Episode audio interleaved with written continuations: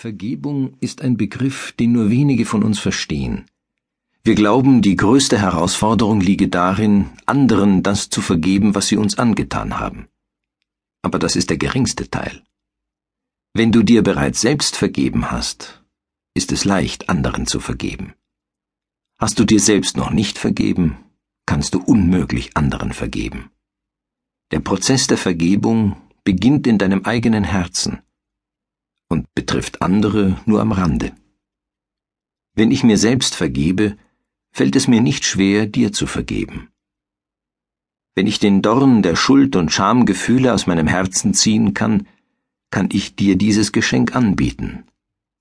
Wenn ich meine eigene Unschuld erkennen kann, erkenne ich auch die deine. Die meisten von uns versuchen sich vor der Vergebung zu drücken.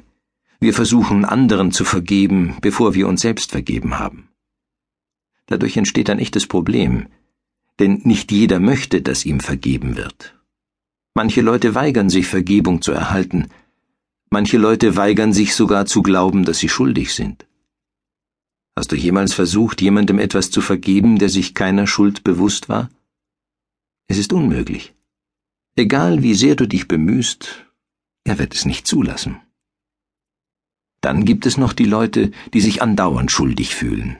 Sie kommen zu dir und bitten dich um Entschuldigung, aber du kannst dich nicht dazu überwinden, ihnen zu verzeihen.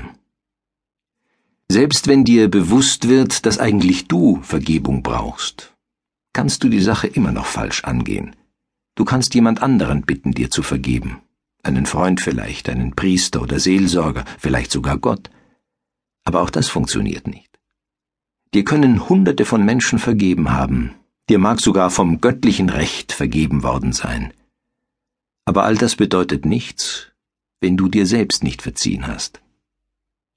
Diesen Prozess können wir einfach nicht von außen angehen, denn wenn wir dies tun, schleichen wir nur wie die Katze um den heißen Brei und verbrennen uns die Pfoten. Die Tür zu unserem Herzen bleibt verschlossen. Diese Tür öffnet sich nur, wenn uns klar wird, dass wir uns selbst nicht gut fühlen wir fühlen uns schuldig, wir greifen an und rechtfertigen diesen Angriff. Wir sind diejenigen, die Vergebung brauchen, und kein anderer kann sie uns geben. Daher lautet der erste Grundsatz, Vergebung muss aus dem Inneren kommen. Wir müssen sie zuerst selbst fühlen, bevor wir sie anderen gewähren können. Der zweite Grundsatz lautet, Vergebung ist weder an Bedingungen geknüpft, noch kann sie teilweise gewährt werden. Vergebung ist ein Akt unseres ganzen Seins mit vollem Herzen. Sie erlöst uns von Bürden und Schmerzen. Um Vergebung lässt sich nicht feilschen, und doch versuchen wir genau das zu tun.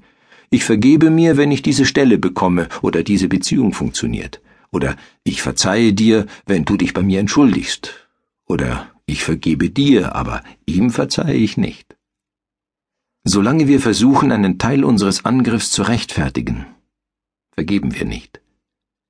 Eine halbe Vergebung ist sogar eine versteckte Form des Angriffs. Vergebung geschieht bedingungslos und unvoreingenommen. Sie führt mich aus der Vergangenheit in die Zukunft. Sie führt mich aus der selbst auferlegten Illusion des Gefühls der Einsamkeit in ein offenes, fühlendes Bewusstsein, in dem Nähe beständig möglich ist. Wenn ich vergebe, akzeptiere ich die Vergangenheit und die Urteile, die ich früher über mich und andere gefällt habe, ohne diese mit der Gegenwart oder Zukunft in Verbindung zu bringen. Wenn ich die Urteile mitnehme, stehe ich dazu und lasse sie los. Vielleicht habe ich Grund zur Klage, aber ich halte nicht daran fest.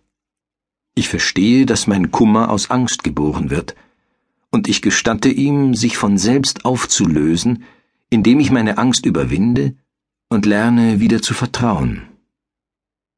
Ich muss nicht vollkommen sein, um zu vergeben, weil Vergebung in meinem Leben ein fortlaufender Prozess ist. Ich vergebe und urteile und vergebe erneut.